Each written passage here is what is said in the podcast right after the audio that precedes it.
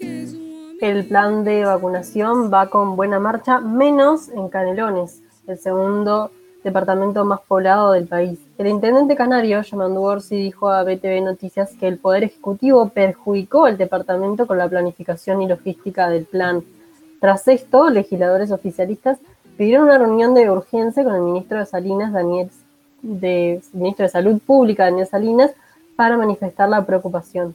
Sobre esto, la marcha de la pandemia, las propuestas que tiene por delante el partido liderado por Guido Marín Ríos, es que estamos en contacto con el diputado de Cabildo Abierto, Álvaro Perrone. Perrone, muy buenos días. Gracias por este contacto con la isla desierta. Camilo Soletti y Agustina Huertas los saludan.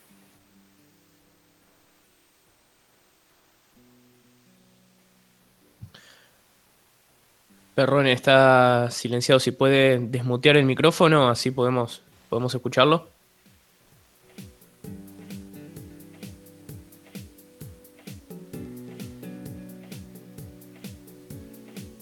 Bien, eh, mientras solucionamos los... A ver, ahora. Ahí, está. ¿Qué tal? Buen día. Buen día, Perrone. Em, Muy buenos días.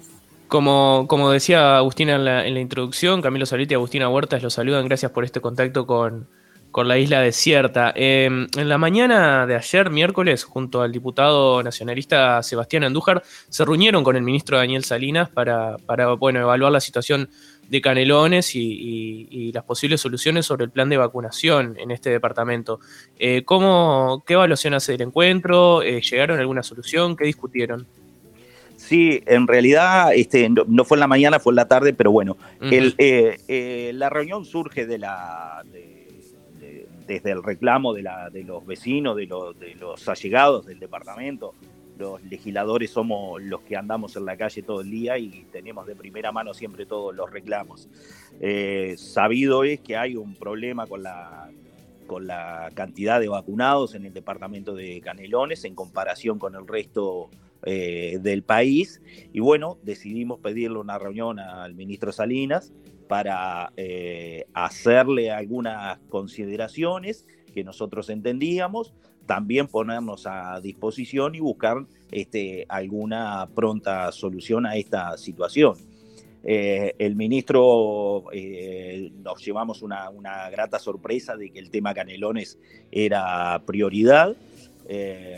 nosotros le solicitamos trabajar este, lo, antes posible en una eh, mayor apertura de cantidad de vacunatorios en el departamento, una este, extensión horaria los vacunatorios que se están este, trabajando y aumentar la cantidad de dosis por este, vacunatorio.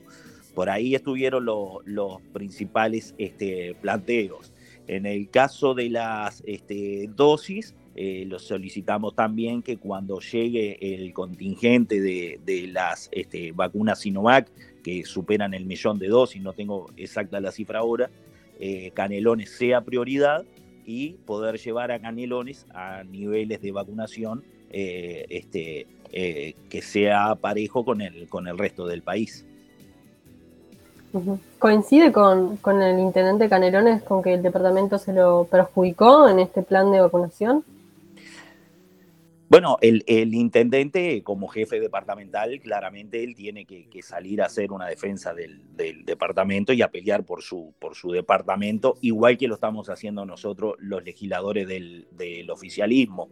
Eh, las vacunas, este, el plan de vacunación en Canelones desde un principio este, empezó a funcionar mal, esa es la realidad, el problema está arriba de la mesa. Eh, el término perjudicar a mí me hace un poquito de ruido porque este, no, no es que se haya perjudicado este, desprofeso, eh, surgió la situación así. Eh, entiendo desde mi punto de vista, y esto es una opinión personal, hubo un poco de desconocimiento del territorio, de, la, de lo complejo y lo diverso que es Canelones a la hora del armado del plan de vacunación.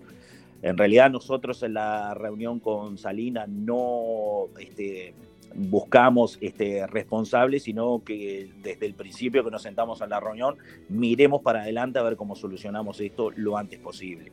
Así que este, Yo rescato de las expresiones del intendente que él ofreció eh, eh, poner a disposición equipos de vacunación, porque en esto, más allá de las dosis, también se necesitan los recursos humanos.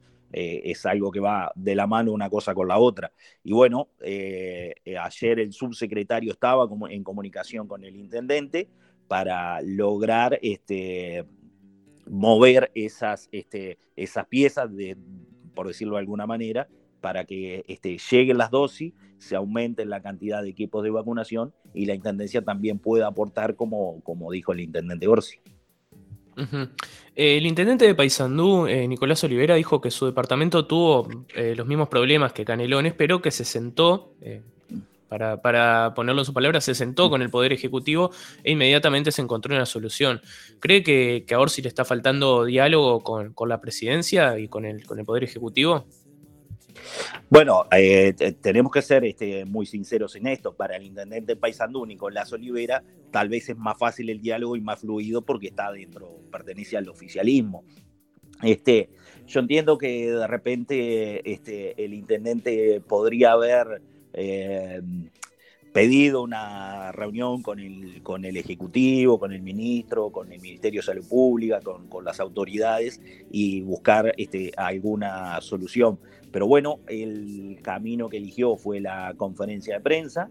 Está en todo su derecho como jefe departamental, este, así que este, eh, eh, entiendo que por ahí este, las expresiones del intendente Paysandú tienen que ver un poco más con expresiones de, tacto político, por decirlo de esa manera. Terrane, ¿cómo, ¿cómo evalúa la situación actual de la pandemia, tanto en este departamento como, como en el país? Y bueno, con la situación de la pandemia todos vamos aprendiendo día a día. Eh, eso es así, está, pasa este, en el mundo. Hay algo que yo eh, vengo mirando y siguiendo y también vengo recomendando que algunos lo vayan viendo, que es la evolución que se viene dando en, Israel. Eh, Israel hoy está en niveles mínimos, este, casi en cero. eso ha sido por el plan de vacunación. Ahora, a Israel le pasó lo mismo que le está pasando a Uruguay. Cuando llegaron las vacunas, eh, como que nos eh, aflojamos un poco, nos relajamos, dijimos, tenemos las vacunas y por ahí este, eh, nos sentimos más libres, pero en realidad las vacunas tienen que estar, pero también tienen que ser suministradas. Hasta que no logremos la mayor cantidad de uruguayos tener las dos dosis y, este, lograr que pasen esos 15 días después de la segunda dosis para estar más tranquilo, eh, eh, esto va a llevar su tiempo eh, para estar, para, ir recuperándonos. Después, este, el plan de vacunación entiendo que está encaminado, las vacunas están, eso es algo este, que, que, somos, estamos en los mejores niveles a nivel del mundial, por no decir primeros, sacando a Israel. Lo otro, eh, bueno, que tenemos que empezar a trabajar todos es en el tema este, eh, laboral, que es el principal problema que tenemos hoy, eh, dejando la pandemia de lado y las vacunas. Ahí, este, bueno, es donde más este, tenemos que trabajar a futuro. Ese es el primer análisis que yo hago este, en, una, en una rápida respuesta. Justamente, Perrone, usted lo mencionaba, el tema laboral y, una de las grandes preocupaciones de Cabildo Abierto ha sido ha sido el, plano económico de la pandemia, ¿no? Ayudar a paliar la crisis económica que trajo aparejada la, pandemia. Eh, Cabildo Abierto le pidió al Poder Ejecutivo que haga un mayor esfuerzo en el plano económico. ¿Qué propuestas tiene? sabemos que se habló de, implementar el Consejo de la Economía Nacional, que es algo previsto en la Constitución. Eh, ¿En qué consistiría esto y qué otras propuestas tienen desde, desde Cabildo Abierto? Sí, esa es la principal propuesta que ha hecho Cabildo hasta el, eh, o sea, ahora último momento. Nosotros entendemos, y así lo ha dicho Manini, de generar una especie de gach económico, ya que la palabra el gach, este, que es lo que se utiliza en estos tiempos para el, para el tema científico y de, la, y de la salud. ¿Qué queremos decir con esto? Eh, unirnos todos, los mejores, de actores eh, sociales, sindicales y referentes de equipos económicos de cada partido, sentarnos en una mesa y poner este, un solo objetivo por delante, que es mejorar la economía del país y mejorar la situación este, laboral. Esto ya se había hecho una vez en el 2005, lo había votado 2005-2006, no recuerdo exactamente la fecha. Este, eh, lo había propuesto el Frente Amplio, el tema que pasó que nunca se puso en funcionamiento porque creo que lo integraban como 70 personas en ese momento y era muy difícil que eso fuera este, ejecutivo. Eh, yo creo que es una forma de tender puentes, de unir de sacarnos la camiseta partidaria, ponernos todos la celeste y decir, bueno, vamos juntos a solucionar este problema. Estamos lejos de las próximas elecciones, así que este, dejemos un poco la política de lado, solucionemos esto, aportemos todos y encaminemos no eh, como país espalda con espalda a solucionar el principal problema. ¿Cómo, cómo ha visto el, la gestión del, ministro Daniel Salinas en este contexto. Un diputado del Frente Amplio las semanas pasadas pedía renuncia ante la situación sanitaria, por ejemplo. Sí, sí. Bueno, fue el único diputado que la, que la pidió desde el Frente Amplio. No, no, no vi, por lo menos yo no vi ninguna otra expresión de ese, de ese tipo. Yo creo que con Salinas eh, todo el mundo se llevó una grata sorpresa eh, tiene un alto nivel de aprobación por, por encuestas, por mediciones que andan ahí este, en la vuelta, y yo creo que uno de esos, este, em, de, que su, de, que su aprobación sea tan buena, es que no es político. Entonces, cuando él habla, él habla este, como ministro y desde lo técnico, y si todos prestamos atención, nunca hace consideraciones políticas de ningún tipo. Entonces yo creo que ahí la gente se siente eh, eh, como, como, a ver, eh, sienten que está bien representada, que los uruguayos estamos bien cuidados y que hay alguien que está pura y exclusivamente desde lo técnico, en este caso este, al frente del manejo de la pandemia. Ya cuando este, aparece, aparecemos los políticos, ya la gente nos mira un poco de costado porque hay veces que alguna respuesta se puede dar desde lo político y no desde lo técnico, que en este caso entendemos que es lo mejor que le está pasando al país tener un ministro de estas características. Sí, eh, yendo, sin salir de la pandemia, pero yendo al plano parlamentario, eh, ayer a la noche, o mejor dicho, hoy a la madrugada, se votó en, diputados el proyecto de ley eh, del impuesto de emergencia sanitaria para el COVID-19, o sea, el impuesto COVID, y el Frente Amplio propuso grabar también a, los, a los, sueldos altos del sector privado. ¿Por qué no acompañaron esta medida? En realidad nosotros este, entendemos que el privado hoy pasa por una incertidumbre de que no sabe hasta cuándo este, puede tener trabajo. Hoy los, los vaivenes en la economía mundial este, lo, vemos, este, sabemos lo lo, que, lo que pasa con la actividad privada. Hoy está, mañana no está. Entonces entendemos que en esta oportunidad el esfuerzo nuevamente lo tienen que hacer los públicos de mayor privilegio y el sistema, el sistema político, que son los que tienen la garantía de la estabilidad laboral. Sí, de todas formas, Perrone, eh, eh, justamente quienes dentro del sector privado pueden tener mayor estabilidad son los grandes sueldos y, grandes, grandes capitales, ¿no? También.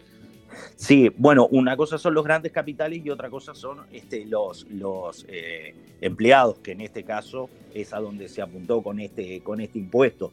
La discusión de los grandes capitales, bueno, probablemente se pueda dar en otra instancia, habrá que hablarlo, habrá que seguir eh, evaluando cómo va la pandemia y habrá, que ver cómo se consiguen este, nuevos recursos. Eh, nuestra opinión eh, desde Cabildo Abierto y en consulta con toda la bancada fue este, apoyar el, el, fondo así como venía en esta instancia y expresando esa diferencia de por qué en este momento de dejar a los privados por fuera de esta, de esta medida, por esto que yo les, les comento, que entendemos que, que la tranquilidad de los públicos hoy los privados no la tienen. considera que esta imposición de grabar los sueldos debería aplazarse a todo el año para paliar la situación? No, no, porque ahí hay que hacer otro tipo de estudios, porque aplazarlo a todo el año, ya eso tendríamos que analizarlo como una eh, rebaja de sueldo constante y me parece que por ahí no va. Ahí ya sería otro tema. En este caso, bueno, se vuelve a votar por dos meses, veremos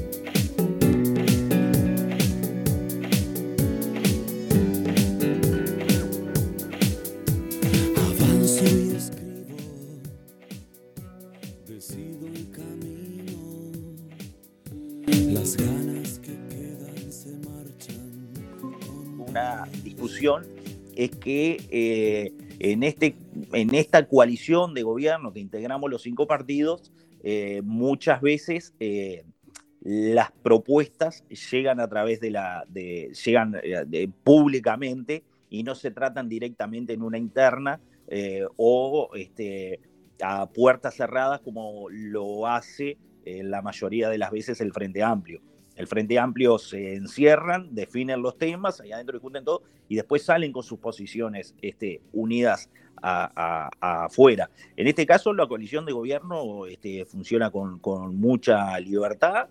Eh, somos cinco partidos eh, con un solo objetivo, pero con este, diferencias a la hora de plantear los temas y muchas veces sí se hacen públicos, se plantean y bueno, después sí se intenta el máximo de consenso pero este, si bien este, yo entiendo que esta coalición de gobierno que llegó para, para quedarse, eh, entendemos que es este, lo mejor que le, que, de, la mejor forma para transitar este camino juntos, tener claro que esto sigue, pero bueno, eh, es así que muchas veces se hace público y entendemos que es sano que se haga público para que también la gente visualice dentro de la coalición de gobierno eh, distintas posturas y no eh, ocultar nuestra diferencia, porque somos una coalición de gobierno que integramos cinco partidos.